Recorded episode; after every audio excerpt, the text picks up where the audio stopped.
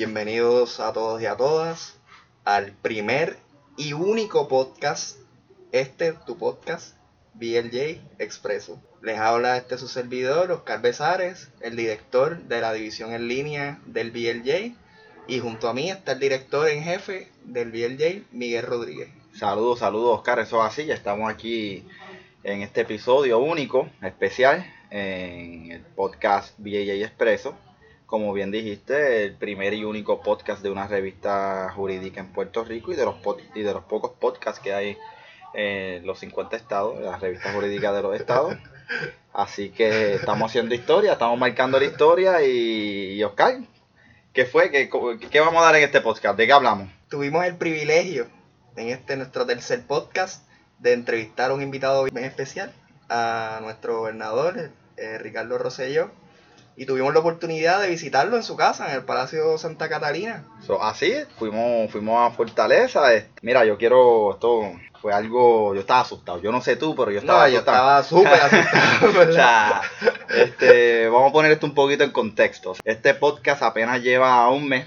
El primer podcast que, el primer episodio que diga, o sea, que yo grabé, lo hice en el cuarto mío. allí eh, por la noche, cuando lo escuchaba, se escuchaban los coquí en mi cuarto, así que tuve que, tuve que parar y al otro día, por la mañana temprano, volver a grabar y ahí se fue el primer podcast. Y eso fue más o menos a principios de julio.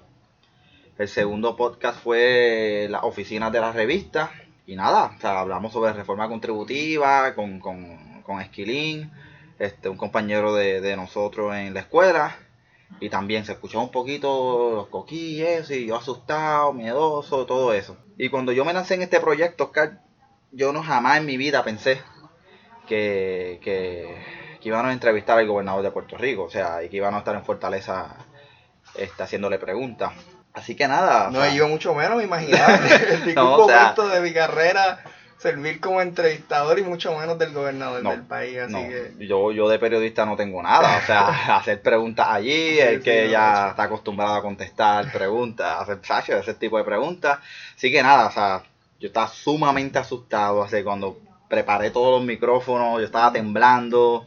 Y poco a poco nos fuimos soltando, pero es un Miguel, Miguel, pero antes de, antes de que sigamos con la entrevista como tal, ¿Cómo fue que el BLJ consiguió esta entrevista? Porque tener acceso al gobernador, ¿verdad? No parecería que nadie lo puede hacer. Te sorprendería que no es que fue fácil. A mí me sorprendió la manera en que lo, en, en cómo lo conseguí. Mira, esto fue sencillo. Yo prendí la computadora un día, estaba leyendo el Facebook y vi un comunicado de prensa del gobernador, uno de los tantos. Y abajo estaba, al final de la página, estaba el email del, del que es director de prensa del gobernador y yo dije, mira, este, ¿por qué, no le escribo? Déjame escribirle a Rafael. O sea, Rafael, yo lo busqué por internet, vi que eh, quién era, ese era el email. Se me prendió el bombillo y yo dije, ¿por qué no entrevistamos al gobernador? Nos puede hablar de la reforma, la temática del número va a ser la reforma, reforma contributiva, reforma laboral. ¿Y, quién para responder acerca de esos temas? No, claro, o sea, la cabeza del gobierno y, y, es quien está eh, proponiendo eh, la reforma. Así que, nada, yo dije, mira, no pierdo nada con redactar el email. Tranquilo, me senté con un café allí en el comedor, redacté el email y lo mandé. Yo dije, ah, dame seguir haciendo otras cosas, cosas que sí se pueden lograr y seguí trabajando con cosas del business. Pasó una semana y no recibí respuesta. Y yo, está bien, eso es normal. Que, voy a esperar yo que me, que me respondan de, eh, de parte de Fortaleza. Vuelvo y, y, coge el mismo email y doy resend. O sea, no es que escribo otro email ni nada. Yo dije, mira, nada más asegurarme que envié el email correcto, chequeé de nuevo, sí, era el email, era Rafael, ta, ta, ta, ta. Yo dije, pues, vamos, lo más seguro. Está, está sumamente ocupado. O sea, el gobernador tiene conferencias de prensa todos los días. O sea, Rafael está Roche, pues ¿qué yo hice? Le, se lo mando de nuevo, pasa un día. Y Rafael me responde, coronaste. Y yo dije, para. Yo veo el email y yo, yo miro así, pa, veo el, subject, tú sabes, y me responde. Lo abrí rápido y cuando leo, mira, lo estamos trabajando, llámame tal fecha, porque tengo unas preguntas. Y yo bueno, eh, mano, son buenas noticias. O sea, no me dijo ni sí ni no, eso es bueno, ya es un palo. Pues nada, lo llamo el día que él me dice, conversamos, tenía una, pues, unas inquietudes y nada, cómo iba a ser la dinámica, este, porque para sorpresa de mía después y de nosotros cuando llegamos allí, es el primer podcast que graba el, el gobernador, así que el gobernador pues, tenía, tú sabes, lo más seguro estaba preocupado cómo iba a ser la dinámica, porque no tiene control, en el sentido de que pues, esto se está grabando, no está en vivo. Sí, es un medio diferente. Eh, que no claro. acostumbrado, quizás. So, yo no sabía eso, yo creía que él había grabado ya en otras ocasiones podcast, pero no, para sorpresa nuestra, este no solamente es el primer podcast y único podcast de una revista jurídica, sino que es el primer podcast en el cual un- el gobernador, el doctor Ricardo Rosselló, graba. Así que nada, se nos dio la oportunidad, nos dice, mira, tal día, a tal hora, en Fortaleza, tienen bloqueado tanta cantidad de tiempo con el gobernador y ya, y, y, y confirmen. Obvio, a la soltar confirmamos y pues lo demás historia. Para seguir, ¿verdad? Este, explicando cómo fue la experiencia, pues para mi sorpresa fue bastante informal. Que a pesar de que después de que pasamos el, el protocolo de seguridad, ¿verdad? Que era lo esperado. Una vez llegamos, ¿verdad? Nos, nos entran a Fortaleza, que de hecho es, es hermosa, No. es mucho más linda Lo- de lo- lo que los en la salones, foto. sí, los salones están brutales. La verdad que la- las fotos no le hacen justicia lo hermosa que es. Entramos y nos, ¿verdad? nos ubicaron en la biblioteca, que es relativamente pequeña, y con nosotros estábamos... No, estabas tú, este, estaba Geraldo. estaba Gerardo, Este, Geraldo Eh, no sacó las fotos, así que las fotos que van a ver y eso, eso fue, eso fue Geraldo. Fue la persona que, a quien tú contactaste, y el gobernador, no había Sí, más nadie. no. En mi mente, no sé, ¿verdad? Yo tenía esta película de que iba a De- un- estar... que iba a estar un montón de staff montón ahí, de sí, sí. staff y guardaespaldas, y vamos a tener esta, ¿verdad? Esta interacción bien alejada, impersonal, y como que gente mirándonos. Eso es así, eso es así. Pero fue todo bien relax. Estábamos con el gobernador ahí al frente y se dio la entrevista súper buena. Poder Sí, sí, escuchar. eso. No, eso es así, este, a mí me sorprendió también. Eh, yo esperaba lo mismo, que iba a ser tal vez una oficina con uno, dos, tres staff eh, que dominaran los temas económicos. Y pues nada, que si él tenía preguntas o se veía como que te abacorado un poco, eh, pues miraba, lo podían ayudar. Pero no, fue todo lo contrario, él fue allí bien informal, sin su chaqueta, este, se sentó allí con nosotros. Y parece que yo creo que vi un poquito la cara y que estaban nerviosos, yo se lo dije, yo fui, tú, tú, tú sabes, ¿sabes? yo sé, off record, yo le digo, mira, gobernador, esta es la primera vez que grabamos un podcast con una figura pública. Así que estamos un poquito nerviosos. Y me dice, mira, no, me tienes que tratar como uno más. O sea, yo soy uno igual. Eh, hazme las preguntas, tú me miras, me haces todo y, y ya. Y yo contesto. Sí, sí. Encendimos el podcast y empezamos a grabar y todo fluyó. Eh, claro, o sea, estábamos nerviosos. Algunas veces, pues tú sabes, te- la voz Ah, temblorosa. sí. Pero eh, este, este es el podcast, o sea, no somos periodistas ni nada. Poco a poco vamos. Pero, Miguel, coronamos.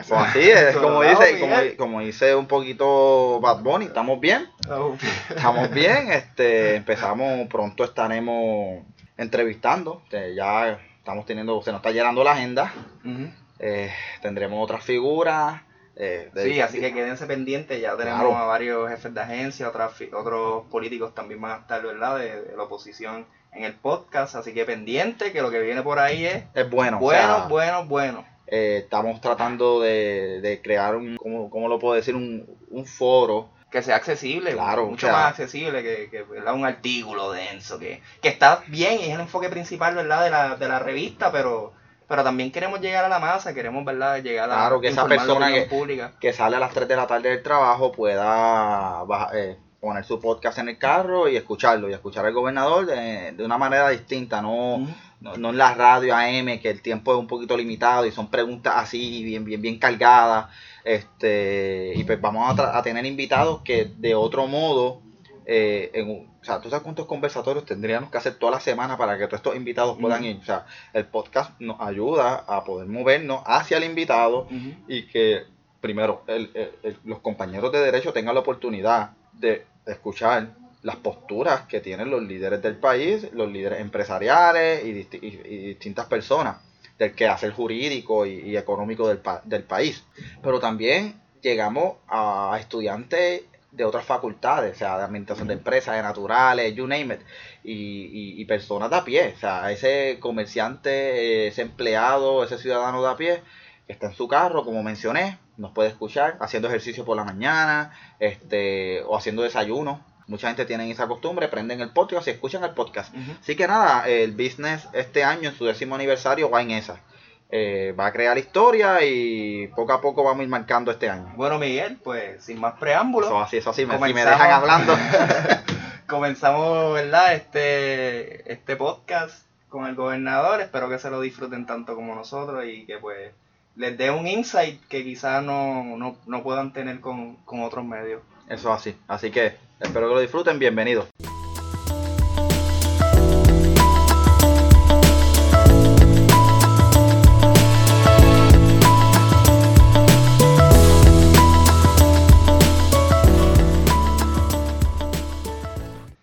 Saludos, mi nombre es Miguel Rodríguez, editor en jefe del Business Law Journal.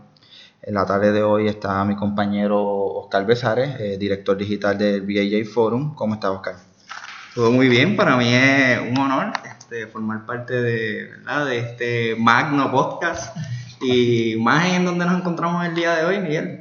Sí, eso así, este, en esta ocasión, nuestro ya tercer podcast eh, nos encontramos en el Palacio Santa Catalina, eh, nos encontramos con el señor gobernador, el doctor Ricardo Rosello. Eh, nos está acompañando en la tarde de hoy y nos va a conversar un, poco sobre su visión empresarial y cómo las distintas reformas van encaminadas a, esa visión que tiene su administración. En nombre del BAJ, de la Junta del décimo volumen, le agradecemos a su equipo de trabajo y al señor gobernador por haber accedido en su primer podcast. ¿Cómo usted está, gobernador?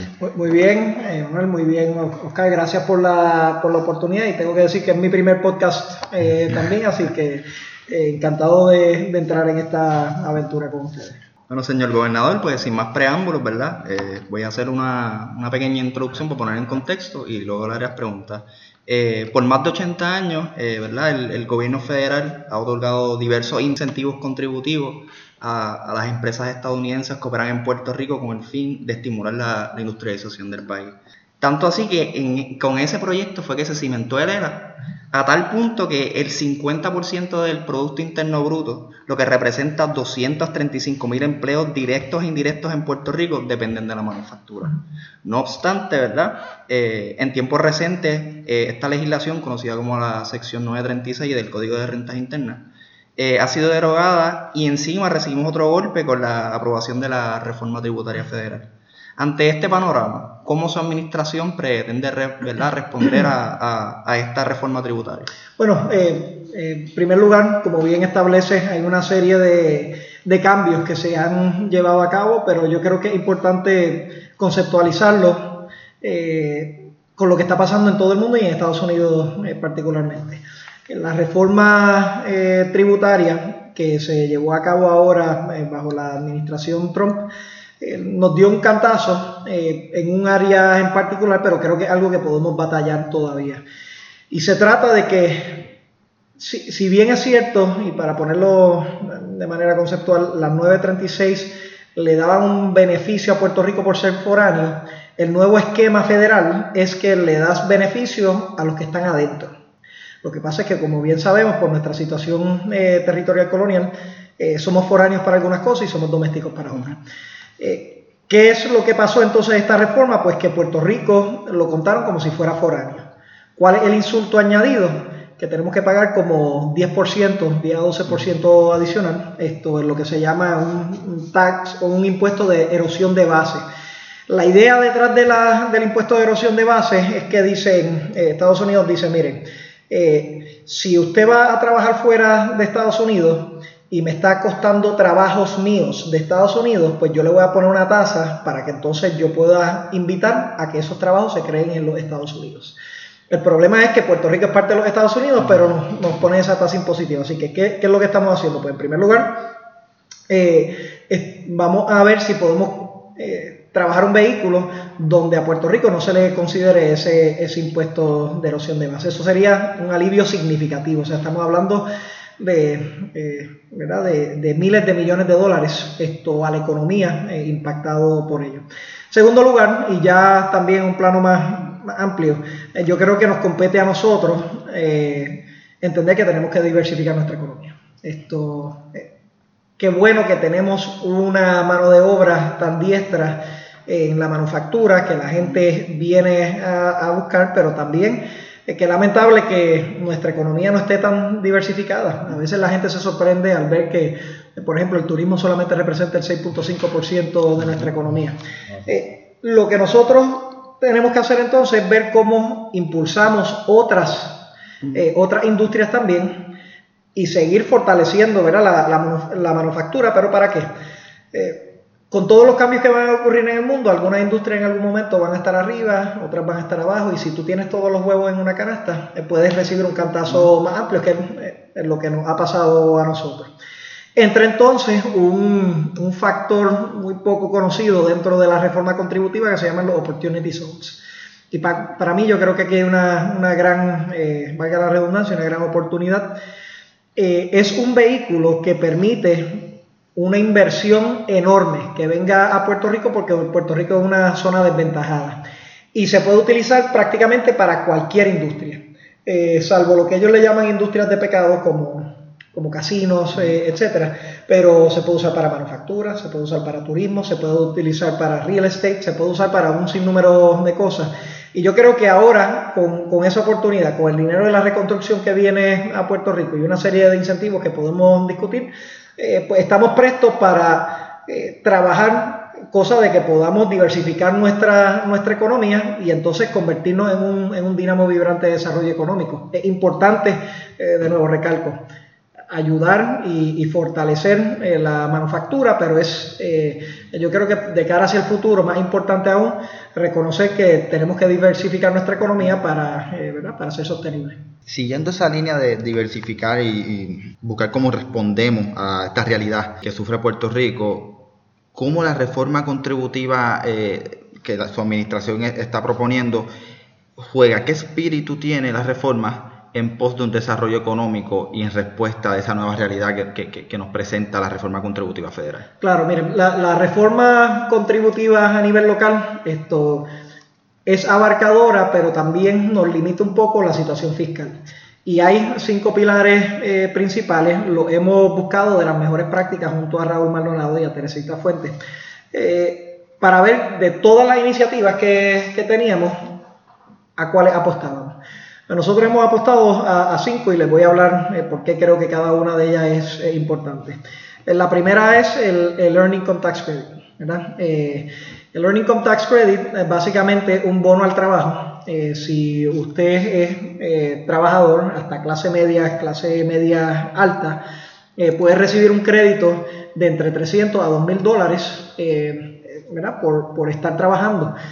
¿Por qué esto es importante? Número uno, inyecta más dinero y más capital a la economía. Y número dos, se ha demostrado que iniciativas como el Earning Income Tax Credit tienen una, ayudan al área de la tasa de participación laboral significativamente.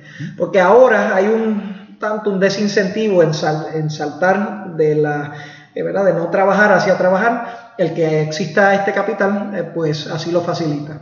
Eh, la segunda sería, la segunda y la tercera serían reducciones en las tasas de los individuos y reducciones en las tasas corporativas. La corporativa es bien importante, aunque tal vez sea la, la, que menos uno perciba que impacta al ciudadano de a diario, porque en la reforma federal también bajaron las tasas. Y Puerto Rico siempre tenía la ventaja de que como no había un impuesto federal, podía tener unas tasas relativamente altas y entonces con los estados, pues los estados tenían la tasa federal más la tasa estatal, éramos competitivos al Estados Unidos bajar 14, eh, 15 puntos esa, esa tasa máxima, entonces nos ponen una desventaja competitiva de la cual tenemos que, esto, que bajar. Lo mismo con los eh, ciudadanos, ¿verdad? En la individual, la tasa mínima eh, era de un 7%, nosotros la estamos bajando a un 1%. Eh, eh, y también la tasa máxima se está bajando. Y las otras dos iniciativas eh, que son muy puntuales, una es la eliminación del business to business, un impuesto que encarece el hacer negocio y particularmente en la reconstrucción, en áreas donde se requiere mucha materia prima. Esto encarece el hacer negocio. Y lo otro es eliminar la, la, sobretasa del IBU en alimentos preparados. Esto lo hacemos porque los la mayoría de los pequeños y medianos negocios en Puerto Rico son eh, negocios de alimentos preparados. La mayoría de los trabajadores y trabajadoras en Puerto Rico ya no van a su casa a cocinar, ya tienen que buscar esto, eh, comida o en restaurantes o en estos establecimientos, o sea que es un alivio para ellos eh, también. Y entendemos que eh, tiene una, una, medida de justicia social, o sea que tanto en el balance de desarrollo económico impactando directamente el crecimiento del, del Producto Nacional Bruto, tanto en el impacto de de, poder llamar a, las empresas de aquí y de otras partes a que vengan a Puerto Rico, que sea un lugar competitivo, eh, reducir el costo de hacer negocios en Puerto Rico y de medidas de justicia social. Yo creo que, esta reforma contributiva pues, eh, encapsula eh, una serie de medidas que, provoca ella. Además, yo creo que siguiendo la línea de la reforma contributiva, uno de los objetivos que cuando uno lee un poquito la propuesta, es que quieren aumentar la captación.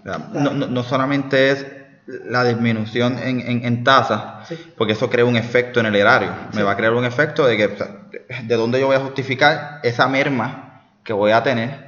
Uno de los pedidos de, la Junta, si uno puede decirlo así, es que mira, tiene que, me tiene que cuadrar. está bien que me, me, baje las tasas, pero ¿de dónde va a salir esa, esa merma? Y yo creo que uno de los objetivos que estoy viendo, y, eh, usted me puede abundar más, es que el Departamento de Hacienda eh, está buscando mayor captación. Eh, ¿Y qué proyectos en mente tiene la Administración para asegurarse esa captación? Porque es, un objetivo que yo creo que toda Administración ha tenido, es un problema, es una problemática que, que, sufre el país, el hecho de que la gente por motus propios no, no, radica lo que le corresponde eh, uno puede tener un podcast completo hablando de las razones por qué, este, una tasa muy alta y muchas cosas, pero ¿cuál es el objetivo, si alguno, que tiene la reforma en, en, ese ángulo? Bueno, pues mira, en primer lugar ya nosotros hemos comenzado y es, buen punto. Esta, la, la, parte de la reforma que le definí era, era lo bonito, lo, que, el pueblo recibe, pero como estamos ahora bajo la, la, esto, las limitaciones de una Junta de Supervisión Fiscal, en esta reforma contributiva se pidió que fuese lo que se llama revenue neutral, ¿verdad? Que tienes que conseguir cómo vas a pagar esa, esa reforma. Y mitad del pago lo conseguimos en, esa, en esas eficiencias. ¿Cómo lo hacemos? Bueno, pues, eh, hemos identificado, primero, aquí hay dos, dos issues que son eh, medulares. Uno, una plataforma tecnológica para poder tener visibilidad. Y dos, tener las garras y tener también eh, el dulce para poder provocar que la gente eh, someta sus planillas y que someta sus pagos. Eh, en el pasado, a veces la gente interpretaba que era demasiado, tal vez no había consecuencias y entonces se, generó esa, esa, cultura. Pues ahora, parte de la, de la receta que, que, se ha diseñado en Hacienda y nuestro equipo de trabajo, es que se le van a dar una serie de alternativas a los, ¿verdad? A los a los pequeños y medianos, a los individuos, para poder tener o una, una tasa fija, esto sin tener que hacer todo el desglose, eh, etcétera, o eh, hacer todo el desglose que históricamente se hace. Eh, y eso nosotros entendemos que va a facilitar rápidamente el que algunas personas por consideraciones del tiempo, de lo que tenían que hacer, de los obstáculos que tenían, no, no lo llevan a cabo. Lo segundo es que al asalariado esto se le va a básicamente deducir eh, de tal forma que en vez de tener que hacer un pago al final, sea un checkmark, esto asegurando que venga el, flujo continuo de, ese, eh, de ese capital para, eh, para, para poder constatar esos pay for. Y, y, lo tercero es lo que se llama el Alternative Minimum Tax, esto que entonces nos permiten identificar una serie de áreas que nosotros entendemos de manera muy interna, hay un gran capital que está secuestrado, que no está entrando a las arcas de Hacienda y con el Alternative Minimum Tax damos una alternativa para que todo el mundo pueda entrar e identificar a los que no están eh, entrando y se le da esa, esa eh, opción.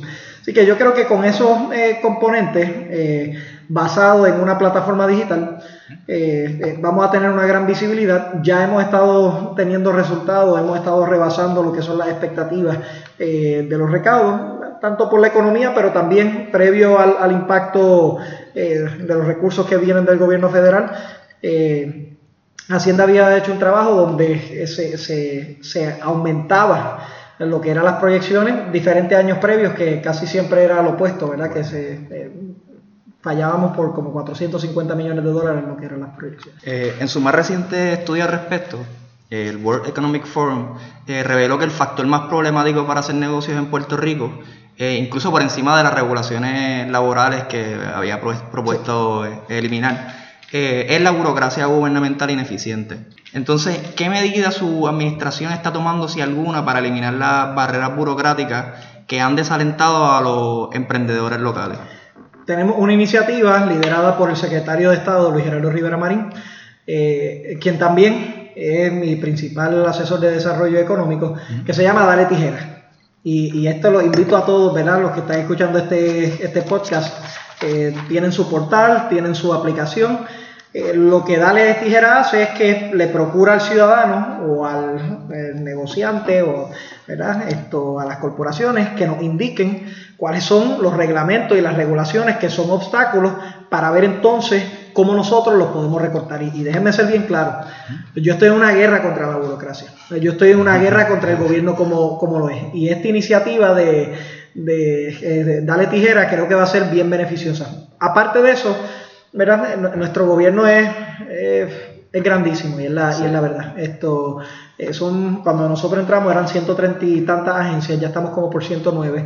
Eh, estamos reduciendo y no es solamente el tamaño, es la complejidad. Eh, gerencialmente, si tú estás a cargo de un andamiaje de 130 y tantas agencias, es muy difícil darle la visibilidad y el cariño que cada una se merece. si uno va consolidando, identificando procesos redundantes, esto, eh, eh, entre otras cosas, va a tener un, un sistema más, eh, ¿verdad? más slim, esto, donde la gente tenga que enfrentar menos burocracia y podamos dar mejor, mejor servicio. O sea que, que, que, no quede la menor duda que una de las iniciativas principales nuestras es rebasar la, la burocracia, darle servicios más rápidos a la, a la, ciudadanía. Hay dos iniciativas más que, que les quiero mencionar para esto. una son los, los centros de servicio integrados Estamos haciendo esencialmente todos los servicios que se dan en el gobierno. Estamos abriendo, la aspiración es que en cada municipio, por lo menos un local donde se puedan dar todos los servicios. En vez de estar saltando de eh, una agencia eh, eh, a otra, pues puedas tener un solo, un, un solo local donde puedas poder eh, otorgar esos servicios. Lo segundo es con los permisos, eh, que también es otro, ha sido otro de los obstáculos grandes. En lo que se llama, estamos haciendo un, un bootcamp de permisos, donde cogemos todas las agencias que otorgan permisos, las metemos en un mismo lugar, se ponen todos los proyectos por delante y se dice, hasta que no salgamos con un sí o un no, ¿verdad? Puede que sea un no, eh, de estos proyectos, nadie sale de aquí lo que eso provoca es que podamos darle una contestación al proponente En, un tiempo mucho más corto de lo que ocurre ahora en Puerto Rico. La idea de, los centros integrados, yo creo que lo he visto ya en función en, algunos, en algunos municipios, lo que se, están utilizando, lo que se conoce como la HIP, beneficia mucho en cierta medida a la, práctica legal, y me explico. Eh, los que tenemos oportunidad de trabajar en bufete, hay procedimientos legales que necesitan que el, cliente busque documentos. Y es algo que desde hace años se estaba pidiendo en el sentido de que, mira, en un lugar que yo pueda encontrar todo, lo de Asume, el CRIM, eh, los certificados. ¿Esto es una primera fase o, es que se va a seguir evolucionando y que podamos encontrar una página de internet que yo diga, mira, yo voy a entrar en esta página y yo puedo solicitar ahí permiso de uso, todos los permisos habido y por haber que yo necesite para establecerme? O sea, nosotros como jóvenes, Oscar y yo, nos, nos, queremos, nos queremos quedar en Puerto Rico. Queremos abrir un restaurante. Y después cuando nos sentamos y analizamos todo el listado de documentos que necesitamos, eh, uno se queda, pero para, de verdad vale la pena, o sea, montar el negocio o trabajar para otro. O sea, entonces eh, me desalienta, yo digo, ¿este procedimiento para qué? Yo prefiero irme, voy a un negocio, voy y soy empleado y eso afecta a la economía porque el espíritu emprendedor me lo quita, lo mata. Entonces, la visión del gobierno a corto plazo es poder establecer una red en la cual yo me pueda sentar desde mi casa y solicitarlo todo. Sí, eh, déjeme, reitero, mi objetivo aquí es, eh, tal vez suene un tanto agresivo, pero es matar la burocracia, ¿verdad? Y, y, y cuál, es, cuál es el objetivo final El objetivo final es tener una plataforma singular en el gobierno donde tú puedas hacer todo. Ese es el objetivo final. Ahora vamos a trasladarnos hacia el presente en Puerto Rico. o, o, cuando tomé posesión como gobernador. Aquí no había plataforma unificada de finanzas en el gobierno de Puerto Rico. No hay plataforma unificada de recursos humanos. No hay plataforma unificada de servicios. Entonces, cuando tú tienes todas estas cosas, como hablamos antes, y de momento, eh, eh, ¿verdad? Algunas requieren el input de la otra, pero están desconectadas, eh, lo hace imposible para, el proponente. ¿Qué es lo que hemos hecho? Pues entonces, para llegar a ese lugar singular, donde uno puede hacer todo, vamos por pasos. Casi la mentalidad, para hacer una analogía, es como lo que ocurre en los aeropuertos. O sea, cuando eh, ustedes son más, jóvenes que yo, pero cuando yo era pequeño y iba al aeropuerto, lo único que existía era la fila. ¿verdad? Hacer la fila, tú tenías que hacer la fila y sacabas tu boleto, si la fila era larga, pues tenías que esperar esto y ponías tus maletas, etc. Eh, se modernizó y empezaron a poner unos kioscos. ¿verdad? Unos kioscos allí mismo donde podías hacer la fila o podías tocar varios botones con la ayuda de otra gente, pero te movía, te movía eso. Próximo paso, ¿cuál es? Que ya tú lo puedes hacer por internet, o tú no tienes que ni pasar por ese proceso. Y existen esas tres vías todavía, ¿verdad? Si tú vas al aeropuerto, tú puedes ir con el teléfono, puedes ir al, kiosco o puedes hacer la, fila tradicional. Un tanto, eso es lo que queremos llegar a, en Puerto Rico. Por eso es que estamos haciendo los centros de servicios integrados.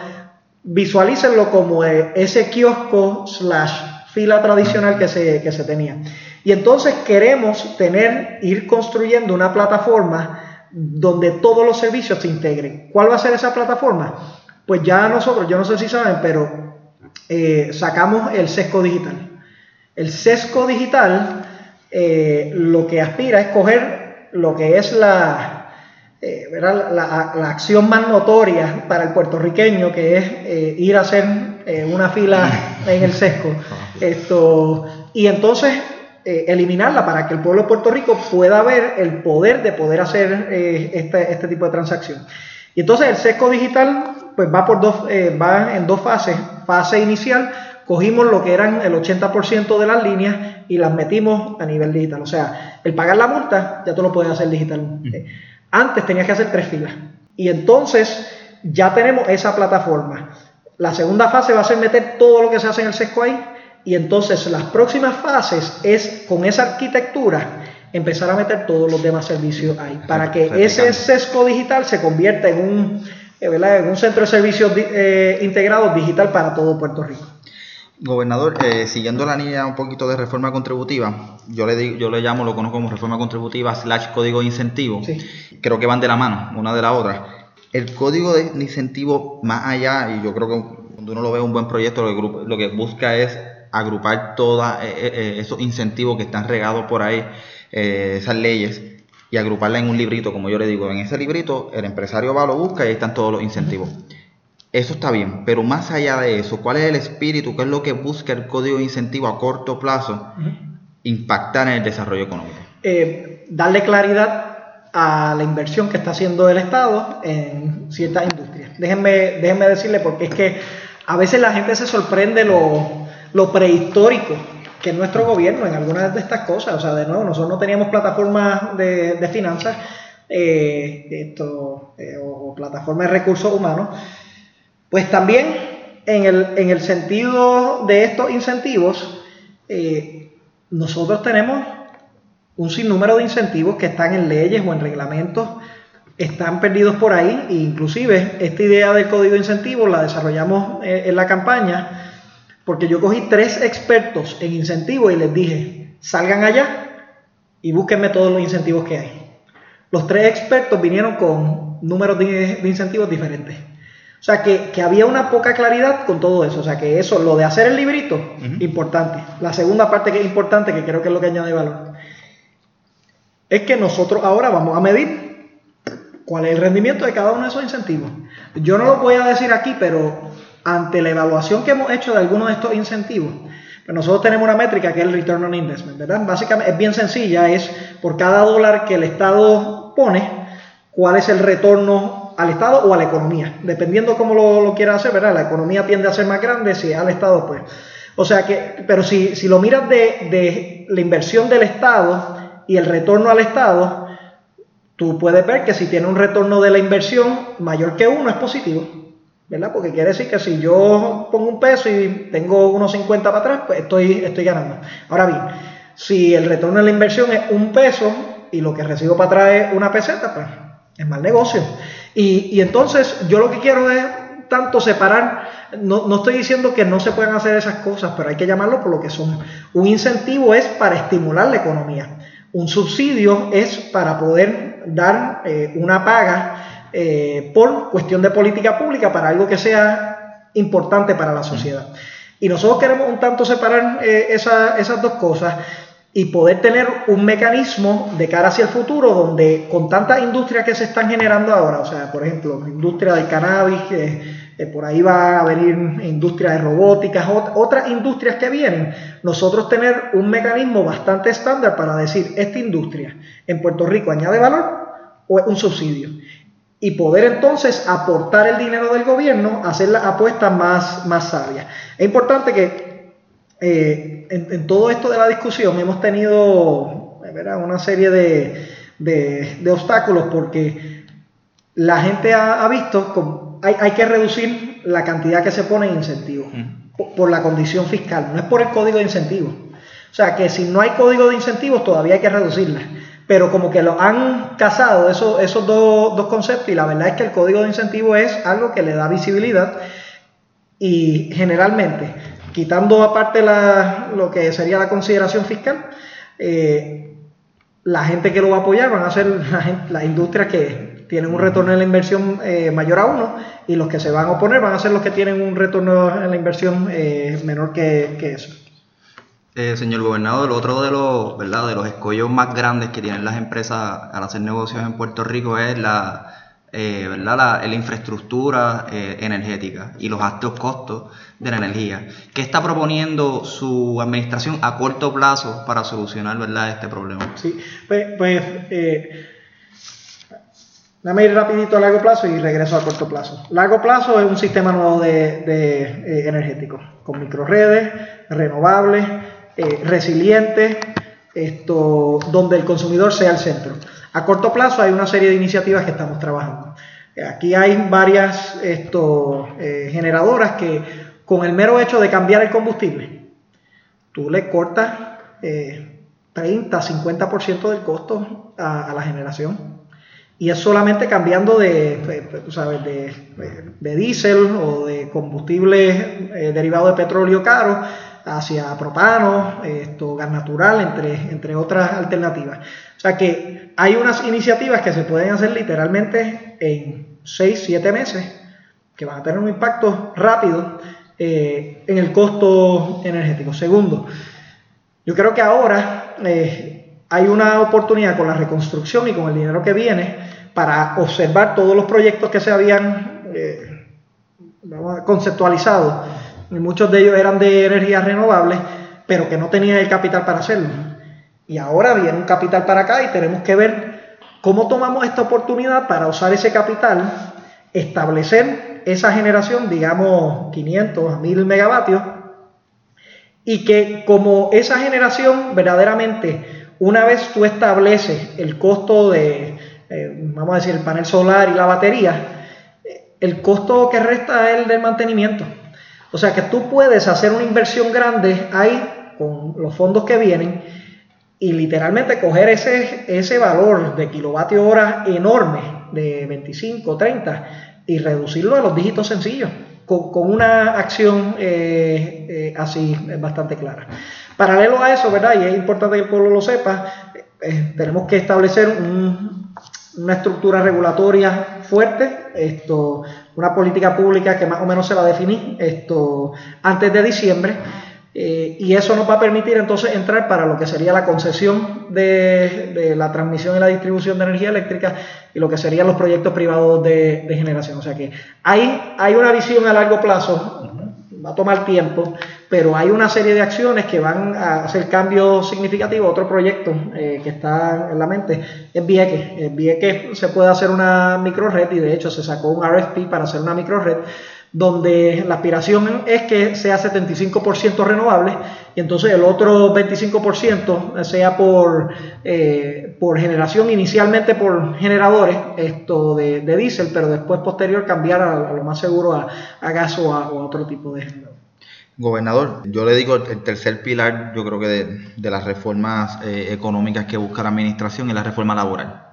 Eh, ha sido una de las reformas un poquito más fuertes eh, y yo creo que por, lo sensible que es una de las más antipáticas. ¿Cuál es su visión? Yo creo que tener un pueblo educado y una base laboral este, fuerte ayuda a toda economía. Yo creo que toda economía es, indispensable. ¿Qué busca la administración a corto plazo para fortalecer? Porque yo creo que este es uno de los productos que, Puerto Rico exporta, o sea, su mano de obra. Tenemos una buena mano de obra cómo busca el gobierno incentivar a que esa mano de obra se siga educando, este, se siga fortaleciendo con su reforma laboral y, yo creo que la parte más fuerte que se sienta la eliminación de la ley 80. Sí, pues mire, esto de la reforma laboral son muchas piezas. Y yo sé que la, eliminación de la ley 80 es la, no sé si es la más controversial, habían otras más controversiales, pero una que es bastante, es bastante controversial. Eh, la aspiración es que podamos quitar las barreras para hacer negocio aquí en Puerto Rico, número uno, y número dos, que podamos inducir al que no está trabajando en Puerto Rico a que entre al trabajo. Esto viene por distintas partes, ¿verdad? Y si uno, lo y si uno trata de buscar una sola política pública, no va, no va a funcionar. Entra ahí el Earning Tax Credit. Vamos a ver cómo nosotros sacamos a la gente que no está trabajando a que tenga un incentivo para trabajar. Entra ahí otro pilar de la reforma laboral, que es el eh, Work Requirement for NAP, o el requerimiento del trabajo eh, para los cupones, eh, que, lo que hace es que a todos aquellos cuerpos hábiles que puedan trabajar, pues les pide un requisito de trabajo y si no consiguen trabajo, pues de ayuda comunitaria, entre otras cosas. Esas son incentivos que ayudan a mover a gente que no está trabajando a que trabajen. Eso es la, primera parte. Eh, la segunda parte, ver cómo nosotros preparamos a esa gente que quieran trabajar a que se puedan adiestrar para los trabajos que hay. Y ahora hay un ejemplo bien, bien específico, que es la construcción. Puerto Rico ahora mismo tenemos cerca de 45 mil personas que laboran eh, como, como constructores. Eh, para llevar a cabo esta construcción efectivamente, un estimado conservador es que vamos a necesitar 130 mil.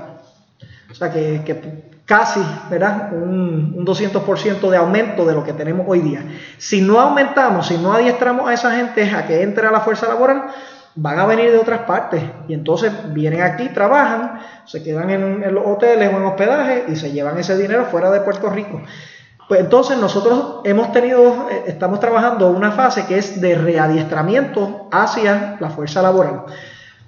Yo también hice otra, eh, hice una orden ejecutiva que, también no fue sin controversia, que es la de aumentarle el salario mínimo a los trabajadores a 15 dólares. Eh, la razón, esto, primero, Puerto Rico tiene una desigualdad social y económica bárbara, bárbara. Y eso es un, además de ser algo emocional, como se pensaba antes, es, correlaciona con el desarrollo económico. Los lugares de mayor desigualdad económica tienen peor, eh, peor índice de, de, de desarrollo económico. Aquí vienen entre 70 a 140 mil millones de dólares en reconstrucción. Aquí vienen lo que les dije ahorita de los Opportunity Zones, que pueden ser una inversión enorme eh, en Puerto Rico. Y mucho de eso va a ir hacia la construcción. Nuestra generación en general no le gusta salir a, construir. ¿verdad? Esto, ¿Por qué? Porque paga muy poco y obviamente es, trabajo duro.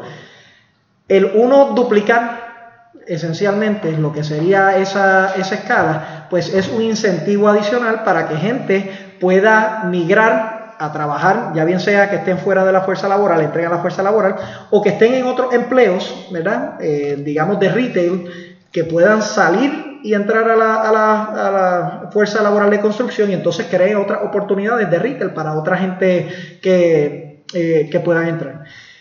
que, están esos componentes y entonces están los otros componentes que son los obstáculos a hacer negocio. Y en, el contexto, ¿verdad? Y yo, yo, le he dicho, yo no, yo sometí una reforma eh, laboral, pasó, esto, la ley 4, eh, eh, ¿verdad? Que era un poquito más, más tenue de lo que se, se las propuestas posteriores, pero que entiendo que tienen un efecto positivo en la creación de empleo esto y, el, y oportunidades y restar obstáculos para hacer negocios. La, la, consideración con la ley 80, eh, ¿verdad? como parte de la negociación, es que esto es un costo adicional que tenían las compañías que, eh, ¿verdad? que establecer en sus finanzas y que de proyección hacia, hacia el futuro eh, pues era un gasto adicional, o sea que cualquier entrada hacia el mercado a Puerto Rico, si le añadía ese gasto de la ley 80, pues entonces la, iba eh, a minimizar. Segundo, que yo creo que es, que es un problema, ¿verdad? Y esto lo postulan algunos de los estudios de la Junta, es que te limita el que, ¿verdad? Unas, las economías son buenas cuando, yo sé que suena raro, pero cuando la gente entra y sale de, empleo, ¿verdad? Porque, porque eso le permite, por ejemplo, al patrono a buscar el mejor talento que necesite en un momento, en un momento y si las dinámicas cambian del negocio, pues tú puedes cambiar con, eso. Al tener eso, eh, eh, un poco una restricción para poder llevar a cabo esa, esa iniciativa. O sea que son, son eh, para tener una reforma de fuerza laboral, tienes que inducir a cambiar la tasa de participación laboral. Tienes que establecer eh, las condiciones para que la fuerza laboral se readiestra a las necesidades del momento y las necesidades del futuro. Y tienes que provocar, eh, restar obstáculos a hacer negocios, tanto para los, de aquí como a otras compañías que puedan venir. Si tienes esa, esa cadena completa, eh, pues entonces va a poder cambiar eso y nuestra aspiración, ¿verdad? Yo sé que, que es un tanto ambiciosa, pero Puerto Rico nunca ha estado por encima del 50% en la tasa de participación laboral, nunca. Y nosotros queremos rebasar ese, ese porcentaje, porque si, si, ustedes lo visualizan ahora, de cada persona que está trabajando, esencialmente carga a dos personas que no, que no están trabajando. Los modelos esto, más efectivos en el mundo son al revés, eh, dos personas y uno que no, que no está tenemos que ver cómo, cómo empezamos a cambiar esa, esa, ecuación y yo lo que veo, ¿verdad? Y, sé yo con esto, con todo el dinero que viene, con todas las oportunidades para reconstruir, con la identificación de varias cosas que hemos hablado aquí que yo entiendo, yo le llamo eh, estos problemas crónicos en Puerto Rico. Modelo energético, un problema crónico. Modelo de, ¿verdad? de fuerza laboral, un problema crónico. El modelo del gobierno y la burocracia, un problema crónico. El modelo educativo, un problema crónico. Todas esas cosas ahora tenemos una oportunidad de, en la reconstrucción, pues hacer cambios de política pública firmes. Una vez que venga el dinero, nos ayude, tenga su momentum, se vaya el dinero, pues Puerto Rico todavía está en una base esto, mucho más fuerte de la que estábamos hoy día. Gobernador, como mencioné al principio, eh, estamos sumamente agradecidos por su tiempo. Yo sé que usted tiene una agenda sumamente cargada. Así que darnos la oportunidad de poder conversar con usted. Este, esperamos que esta no sea la única ocasión, que a medida que siga presentando eh, proyectos en pos del desarrollo económico podamos tener la oportunidad de sentarnos con usted y hablarlo con calma. Parte de este servidor, agradecido. Bueno, pues gracias a ustedes y los felicito en esta iniciativa. Eh, la verdad que va a la par también con un, concepto que no discutimos hoy, pero que creo que podemos discutir en el futuro que es importante para el desarrollo de Puerto Rico es la innovación. Esto, eh, esto eh, ¿verdad? este tipo de podcast yo espero que le permita llegar eh, esta información a, más personas, que se multiplique a través de las redes sociales y que se puedan tener conversaciones de sustancia, pero amenas como esta y de beneficio para la sociedad. Así que lo, felicito a, ambos y gracias por la oportunidad. Gracias a usted. Muchas gracias.